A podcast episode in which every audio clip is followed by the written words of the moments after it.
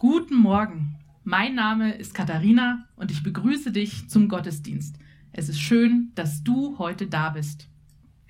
Wir starten mit unserer neuen Predigtreihe Wünsch dir was. Was wünschst du dir zu Weihnachten? Zeit mit deiner Familie, Friede und Liebe, Geschenke? Oder steht für dich vielleicht Jesus ganz oben auf dem Wunschzettel? Der Grund für Weihnachten. Jedes Jahr versuchen wir die Adventszeit zu einem ganz besonderen Erlebnis werden zu lassen. Und wir wollen, dass das Weihnachtsfest, das Fest der Liebe, zu einem ganz besonderen Erlebnis wird. Und damit das funktioniert, haben wir unendlich lange To-Do-Listen. Wir müssen ganz viele Sachen erledigen. Wir müssen backen, wir müssen Sachen einkaufen, wir müssen uns auf Weihnachtsfeiern vorbereiten. Hier wird gewichtet, dort brauchen wir noch Geschenke. Wir müssen uns überlegen, wo wird, wir, wo wird Weihnachten gefeiert, Flugtickets buchen, Zugtickets buchen, vielleicht auch das Zimmer für Oma herrichten. Wir haben unendlich viel zu tun. Bleibt denn da noch Zeit für Jesus? Haben wir Jesus noch auf unserem Wunschzettel? Oder was wäre, wenn Jesus einen Wunschzettel schreiben könnte? Was würde er wohl darauf schreiben? Aber eigentlich, es heißt doch heute, wünsch dir was. Darf sich Jesus überhaupt was wünschen? Darf er einen Wunschzettel schreiben? Und was würde er da drauf schreiben? Wer wünscht sich hier eigentlich was und von wem und überhaupt warum? Ich hoffe, dass Dirk uns dann nachher Licht ins Dunkel bringen wird und uns erklärt, was es damit auf sich hat. Aber vorher lasst uns noch beten.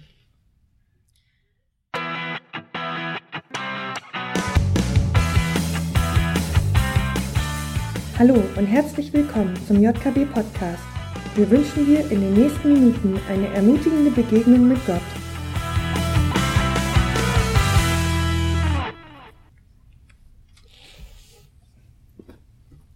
Erinnerst du dich an deinen Heiligabend, als du ein Kind warst? Tendenziell Grundschule. An dieses furchtbare Gefühl, zu wissen, diese Geschenke, die kommen jetzt gleich und du darfst die bald aufpacken, aber du darfst es noch nicht. Dieses Hoffen, wird dieses große Geschenk da rechts unterm Baum, wird das meins sein oder gehört das meiner Schwester? Kennt ihr dieses, könnt ihr euch noch erinnern? Oh, herrlich, oder? Wir gehen drauf zu. Und, und äh, um wir haben ja Adventskalender, um, um das bisschen zu üben, dieses Gefühl jeden Morgen. Und wer, wer von euch hat einen Adventskalender? Kurz Handzeichen? Ja, ich wusste es, sehr schön. Bei uns ist zu Hause die Grundregel, das Türchen, das Säckchen darf erst aufgemacht werden, wenn die Zähne geputzt sind, gefrühstückt ist und die Klamotten an sind. Das ist besonders während der Schulwoche extrem wichtig. Und so schnell geht das mit dem Anziehen. Vier Wochen lang ist der Knaller. Aber äh, was ich euch jetzt erzählen möchte, ist, wir sind Mitte letzter Woche beim Frühstück gesessen und ich darf das erzählen, ich habe das abgeklärt. Da hat Juli den Elia gefragt, fünf Jahre, was er sich denn zu Weihnachten wünscht. Und er meint, oh ja, ob er sich was Großes oder was Kleines wünscht. Meint er, oh ja, was Großes, was Großes. Ja? Und so, ja, was denn was Großes ist? Und er meint so, na, so. Und dann haben wir gesagt, ah, was Großes. So. Und was ist denn so groß? Mm, Lego-Katalog. Das ist groß. Ein Lego-Katalog. Äh, warum ich euch das erzähle, ist, wir gehen auf Weihnachten zu, Heiligabend wird kommen und er wird unterm Weihnachtsbaum sitzen und er wird checken, dass groß nicht das Größte ist, was möglich ist, sondern dass groß viel größer werden wird. Und er wird äh, Heiligabend vermutlich erleben, dass was er sich als groß vorstellt, nicht das Limit ist. Und das euch schon mal jetzt gesagt, wenn wir heute mit dem ersten Advent in diese Reihe rein starten und wir werden in jeder dieser Predigten bis Heiligabend uns eine Person aus der Weihnachtsgeschichte vornehmen und unter diesem Fragen-Twist wünscht dir was, die Frage stellen, was wünscht sich Jesus denn von uns? und werden uns heute Morgen Josef vornehmen, den irdischen Vater von, von Jesus, so eine der, der Hauptpersonen in jedem Krippenspiel, wie ihr euch vermutlich erinnern könnt. Und werden die Frage stellen, was wünscht sich Jesus von Josef? Und von dem abgeleitet, was wünscht er sich von mir und, und von dir? Und es wird vermutlich größer sein als das, was ich mir vorstelle und vielleicht auch das, was du dir vorstellen kannst, was, was Jesus sich wünschen könnte. So, äh, genug der Vorrede. Freut ihr euch auf Weihnachten? Ja. Freut euch auf diese nahe Zukunft, die jetzt anfängt? Ich schon. Glühwein trinken, Lebkuchen essen, Amazon Wunschlisten an Freunde schicken, um zu hoffen, dass die das. Ich habe eine Amazon Wunschliste übrigens. Falls mir jemand was wünschen will, einfach Dirk fahr, guck mal nach. Ich freue mich über alles, was da drauf ist, ja. Äh, und ich liebe es, Geschenke zu bekommen. So. Ähm, verändert meine Zukunft. Ich verändere auch gern eure Zukunft. Schickt mir eure Amazon-Wunschlisten oder wo immer ihr die habt, ja. Könnt ihr mal gucken. Ich leite die dann weiter. Aber wir, wir, haben ja alle so Ideen, wie unsere Zukunft wird, unsere nächsten vier Wochen bis Weihnachten, das nächste Jahr, weil die Schüler denken, siebte Klasse, oh, hoffentlich schaffe ich die, um, um ein Probe auf dem Gimmi zu schaffen. Im Studium, ja, ich weiß schon, welche Hausarbeiten jetzt kommen, welche, komme ich, komme ich in dieses Studium gut rein, kriege ich das irgendwie auf die Reihe den neuen Rhythmus zu finden, mit, mit ihr, die ihr arbeitet, die im letzten halben Jahr die, die Stelle gewechselt haben oder gerade im Stelle wechseln sind. So, wie wird das mit dem neuen Chef? Ich habe da eine gute Idee. Das, deshalb habe ich ja die Stelle gewechselt, hoffentlich. Ja, wird das so werden? Habe ich kriegt es hin mit meinen Kindern, ihr, ihr Eltern? Wir haben ja schon, also so mal unter uns Eltern gesprochen, wir haben ja schon gute Ideen für unsere für die Zukunft unserer Kinder und wünschen uns das Beste. Wenn ihr an eure Zukunft denkt, ist das optimistisch? Ich hoffe. Ich glaube nämlich, dass, dass Gott sich wünscht, dass wenn wir an unsere Zukunft denken, wir das genau so machen, wie wir als Kinder an den Heiligabend gedacht haben. Voller Ungeduld, die nur noch übertroffen wird von Vorfreude. Und ich glaube, dass wir als Christen begründet so in unsere Zukunft reinschauen können. Mit dieser Ungeduld übertroffen von Vorfreude. These. Begründung. Wir schauen in die Bibel rein. Matthäus Evangelium, eine Biografie über Jesus, erstes Kapitel am Anfang und dann ab dem 18. Vers. Da taucht nämlich ein gewisser Mann auf, der heißt Josef. Ich lese mal vor. Dies ist die Geschichte der Geburt Jesu Christi. Seine Mutter war mit Josef verlobt. Josef war gerade dabei, seine Familie zu gründen. Und ich glaube, dass da viel Vorfreude, Vorfreude im Spiel war. Und ist vielleicht ein bisschen, das lief damals leicht anders wie heute. Also verlobt zu sein, hat bedeutet, dass die Eltern in der Regel das miteinander ausgemacht haben. Einer hat einen Sohn, ein anderer hat eine Tochter und dann haben die gesagt, hey komm, unsere zwei, die passen noch gut zusammen und dann haben die die miteinander verlobt. Also nichts hier so wie bei uns mit, ich suche mir den aus oder die und guck dann, sondern das haben in der Regel die Eltern ausgemacht. Und eine Verlobung war damals was rechtlich Bindendes. Also gesetzlich waren die schon verheiratet, allerdings haben die noch nicht zusammengelebt. Das heißt, jeder war noch bei Mutti, war aber rechtlich schon ähm, aneinander gebunden. Das heißt, aus der Verlobung raus ging das damals auch nur mit einer Scheidung dann. Also große Nummer, damals eine deutlich größere Nummer als, als bei uns heute. Äh, lebte nicht zusammen und man, und ich finde das auch ein bisschen abgefahren, muss ich sagen. Die hatten auch, da gab es auch keine Vier-Augen-Gespräche in der Regel. Ja, sondern verlobt hieß, wir sind einander versprochen, wir sind aneinander gebunden, aber wir haben eigentlich noch nichts miteinander zu tun. Kann man jetzt drüber denken, wie man will, war so. Nur euch erklärt zum Verstehen, in was für einer Situation Josef und Maria da gerade waren. Und die Idee dahinter war, dass diese Verlobungszeit eine Vorbereitungszeit auf die Ehe ist, in der jeder sich vorbereitet für diese gemeinsame Zeit. Sich vor Gott vorbereitet auf diese gemeinsame Zeit. Und dann kam irgendwann Stufe 2 nach der Verlobung, das war dann die Hochzeitsfeier und da hat der Bräutigam dann die Braut mit nach Hause genommen und dann haben die so das, was wir heute auch verstehen, unter Ehe gemacht und ein eigenes Haus gegründet oder gebaut oder gemietet oder zusammengezogen und Kinder gekriegt und all die schönen Sachen, die dann so kommen. Ne?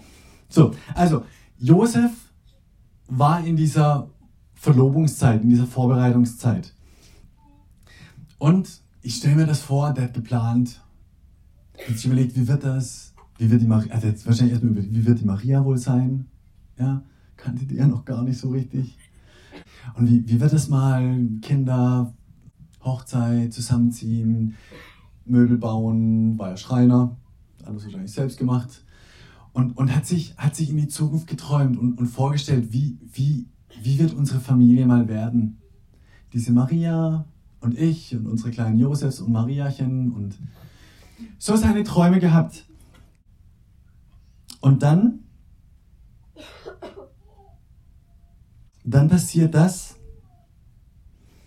wo sich die Frage stellt, wie gehen wir denn damit um, wenn, wenn, Gott, wenn Gottes Idee für unsere Zukunft eine andere ist als unsere Idee von der Zukunft.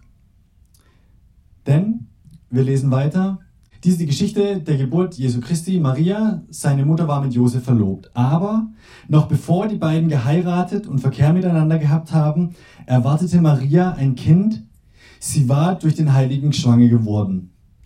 Ja, durch den Heiligen Geist schwanger geworden. Ah, durch den Heiligen schwanger gegeistet worden. Okay. Ach du liebes Lieschen, Jungfrauengeburt. Das ist was Übernatürliches. Äh, für einige schwer nachvollziehbar. Verständlicherweise passiert ja nicht alle Tage. Das Ding ist an, an der Jungfrauengeburt so übernatürlich, das in der Entstehung war, so natürlich war ja dann alles, was danach kam. Also bei Maria, pregnant, ja, so, da, da hat sich biologisch einiges verändert und so. Was das für jo Josef bedeutet hat. Und da zwei, zwei Gedanken. Das eine ist, die waren ja in dieser Wartezeit. Sprich, die hatten nicht, nicht viel miteinander zu tun, schon gar keine Vier-Augen-Gespräche. Das heißt, es gab für Maria ja gar keine Möglichkeit, mal zu sagen, hey, Josef, wir müssen mal reden. Es ist abgefahren, was da passiert ist. Ich, ich muss dir das. Ich bin. Heiliger Geist. Wirklich, ich bin nicht fremdgegangen. Und dann könnt ihr euch vorstellen, was das für Gespräche ausgelöst hätte und so weiter. Aber das war einfach nicht möglich. Das gab es nicht. Plus, im Lukas-Evangelium steht, also in der anderen Biografie über Jesus, dass Maria, nachdem der Engel ihr verraten hat, dass sie durch den Heiligen Geist schwanger wird, dass sie zu ihrer Cousine Elisabeth verreist ist. In einen anderen Ort. Das heißt, die war out of town und kein WhatsApp oder sonst irgendwas. Das heißt, die war weg für, ich habe es mal versucht zu überschlagen, mindestens vier Monate. War die. So, Jetzt war die vier Monate weg. In der Zeit hat Josef noch gar nichts geahnt. Und dann kommen die zurück. Und er denkt sich, aha, meine Verlobte, die ich noch nicht sehr gut kenne, war vier Monate bei der Cousine und kommt mit dem dicken Bauch zurück. Also, könnt ihr vorstellen, was das auslöst? ich, ich finde, das macht verständlich, was, was dann danach kommt. Nämlich Josef, ihr Verlobter, nee, jetzt habe ich einen übersprungen. Doch. Josef, ihr Verlobter, war ein Mann mit aufrechter Gesinnung. Bedeutet, Josef wollte so leben, wie es Gott gefällt. Er wollte seine, in seinen Entscheidungen aufrichtig sein, ehrlich sein, keine falschen Kompromisse eingehen, keine Lügen dulden, ehrlich sein, fromm. Naja, und, und wie, wie er so leben will und seine Maria zurückkommt, zerplatzen seine Träume wie, wie Seifenblasen in einem kalten Novemberregen. Seine Frau schwanger von einem anderen. Von wem auch sonst.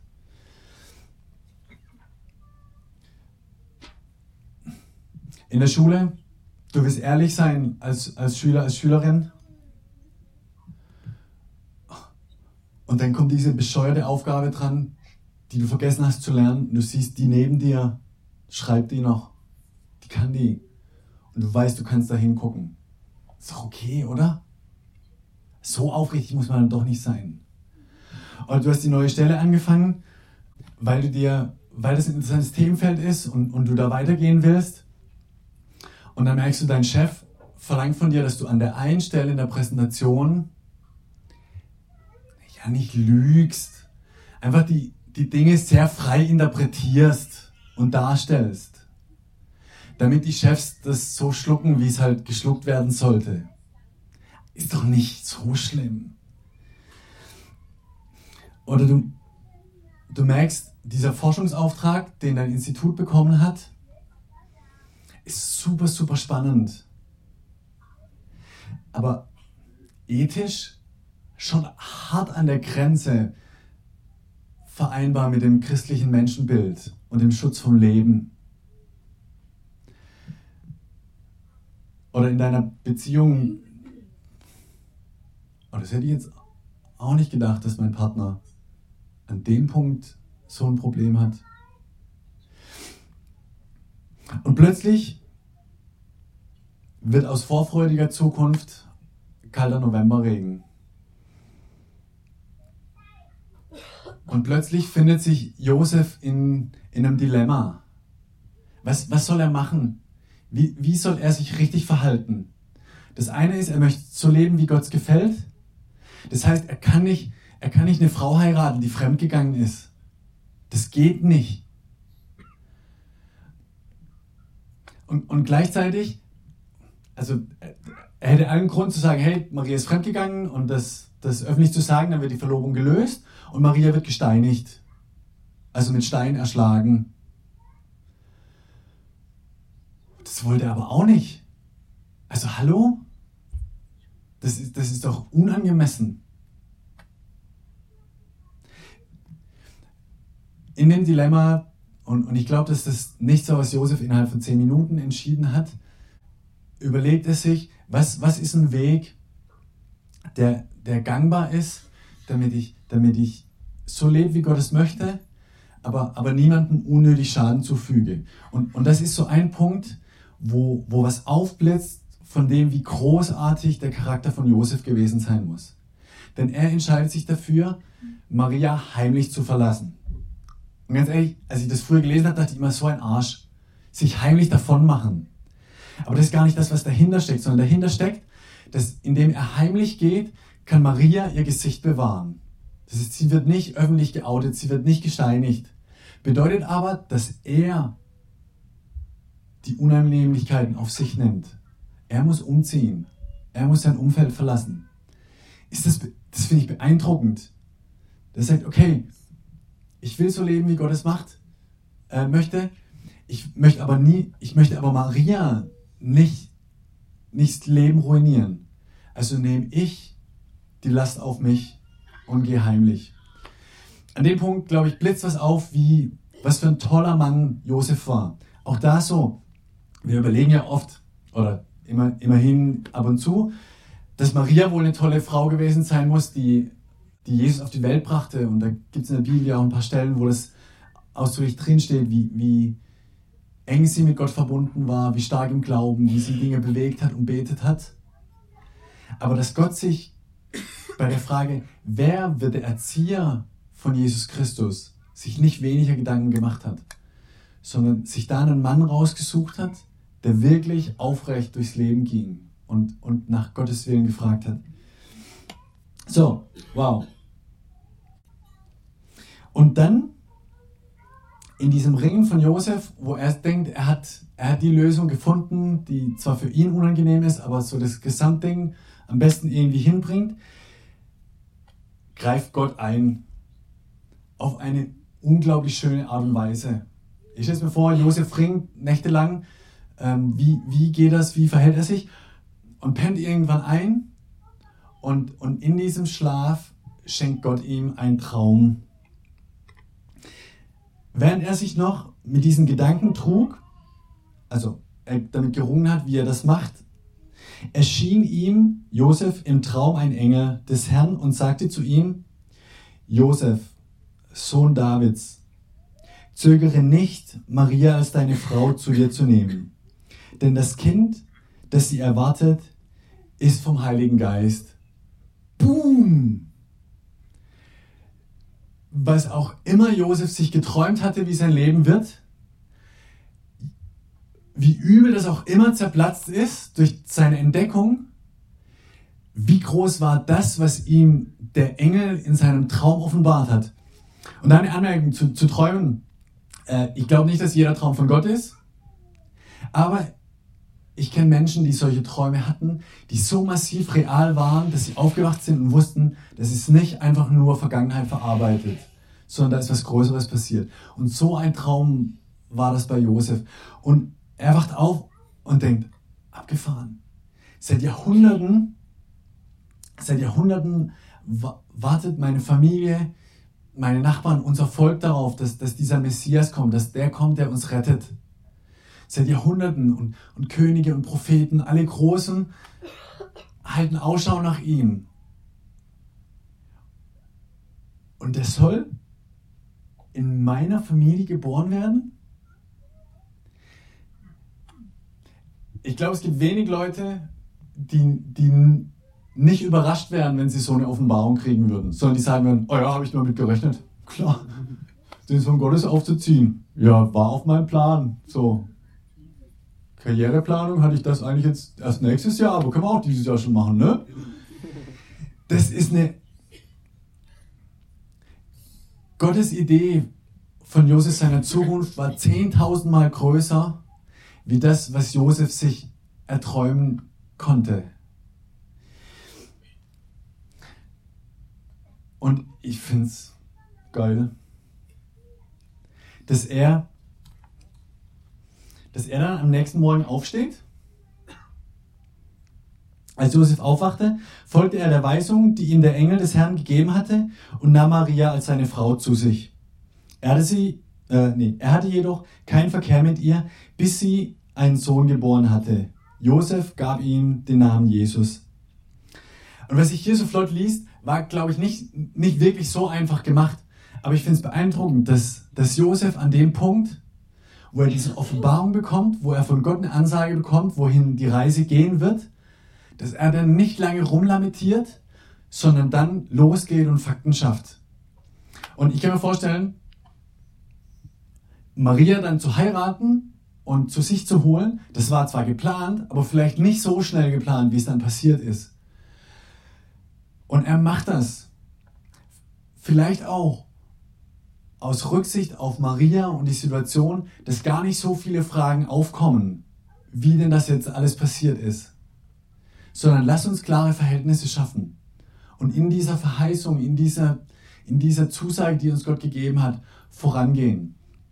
Und dann dieser Nebensatz, dass er nicht mit Maria geschlafen hat, bis das Kind da war, könnte auch wieder ein Indiz dafür sein, wie sehr Josef Gott vertraut hat.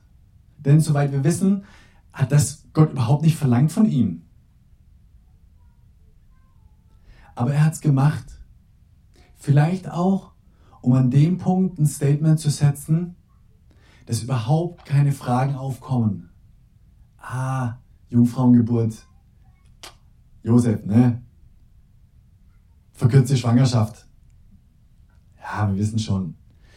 Sondern um da sagen zu können, nee, und ich habe, bis das Kind auf der Welt war, nicht mit Maria geschlafen. Da brauchen wir gar nicht drüber diskutieren. Du kannst mir das glauben oder nicht glauben, das ist dein Ding. Aber ich weiß für mich, wir waren da straight. So, der erste Wunsch, den Jesus auf seinen Zettel für dich und für mich schreibt, von Josef abgeleitet ist, schenk mir deine Zukunft. Schenk mir doch deine Zukunft. Weil ich deine Zukunft in Händen halten möchte und eine Idee für deine Zukunft habe, die vermutlich ganz anders ist als das, was du dir vorstellst und erträumst, die vielleicht auch nicht einfacher ist, aber garantiert besser. Das Leben von Josef ist garantiert nicht einfacher geworden dadurch, dass, dass er Jesus als Kind hatte. Aber es ist garantiert großartiger geworden als, als so ein normales Schreinerleben in einem, in einem galiläischen Dorf gewesen wäre. Wahrscheinlich auch nicht schlecht gewesen. Aber wer kann schon sagen, dass er den Sohn Gottes erzogen hat? So, ich, der erste Wunsch von Jesus, schenk ihm seine Zukunft. Nee, schenk ihm deine Zukunft. Und wie macht man das? Drei kurze Punkte. Es fängt an, so wie es Josef gemacht hat, mit Versuch nach Gottes Geboten zu leben. Und dazu, glaube ich, ist es hilfreich, regelmäßig in die Bibel reinzuschauen, was, was möchte Gott denn, wie wir leben. Du kannst mit den zehn Geboten anfangen, Neues Testament weitermachen. Aber da, wo du, wo du merkst, äh, dein Umfeld möchte, dass du anders handelst, als es Gott möchte, geh keine Kompromisse ein. Halte dich an Gottes Gebote. Das zweite, vertraue Jesus, so wie es Josef gemacht hat, als er die Offenbarung bekommen hat, diesen Traum. Vertraue Jesus und vertraue ihm deine, deine Wünsche und deine Sehnsüchte an. Wir feiern heute Abend mal zusammen, gleich im Anschluss.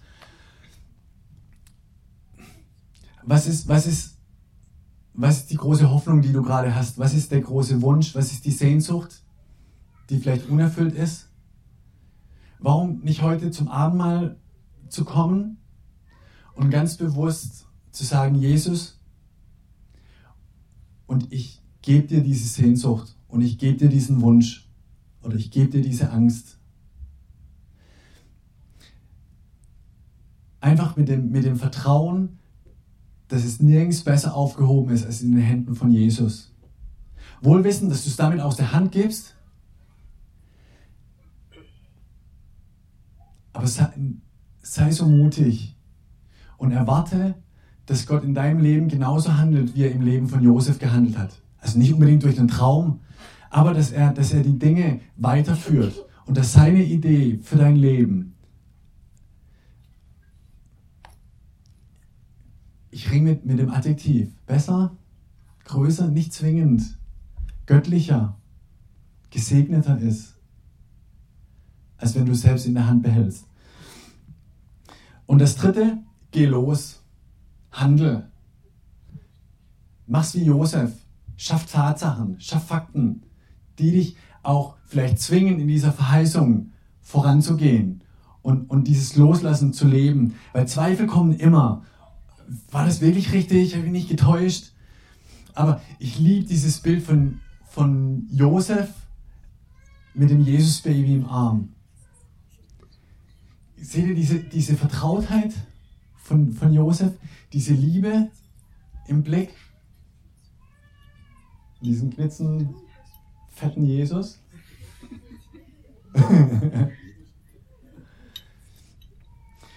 Schenk Jesus deine Zukunft so wie es Josef getan hat. Und zwar egal, ob du denkst und, und was, was, was Jesus mit dir vorhat, lass dich nicht aufhalten von, von den Gedanken, ah, das schaffe ich eh nicht, was er in dein Herz reinlegt. Und lass dich aber auch nicht von dem anderen aufhalten, wie die Idee ist so geil, das wäre viel zu schön, um das wahr werden zu lassen. Ich merke so, das sind so die, die zwei Richtungen, in die Leute tendieren, wenn es um, um Ideen geht und um Zukunft geht. Das ist entweder, äh, ja, letztlich ist beides Minderwert und das, das hat bei Gott nichts verloren. Dieses, oh, das, ich bin nicht würdig. Ja, wir sind nicht würdig. Na und? Aber Jesus liebt uns, nimmt uns an und führt uns. Und eben das andere auch, das schaffe ich nicht. Wenn, wenn Gott dir einen, einen Traum gibt, eine Idee gibt für dein Leben, dann wirst du es nicht allein schaffen. Ja, das ist auch altbekannt. Aber das ist ja Jesus. Du musst es gar nicht aus dir selbst schaffen. Genauso wie wir die Gebote nicht alleine halten müssen. Können wir gar nicht. Wir streben danach. Gib Jesus doch deine Zukunft. Ein Moment der Stille für dich persönlich, um vielleicht um ein Gebet zu sprechen, um Kontakt mit Jesus aufzunehmen und ihm diese eine Sache zu sagen, die du ihm anvertraust, die du in seine Hände legst. Und er wird es nehmen und wird dich in die Zukunft führen. Amen.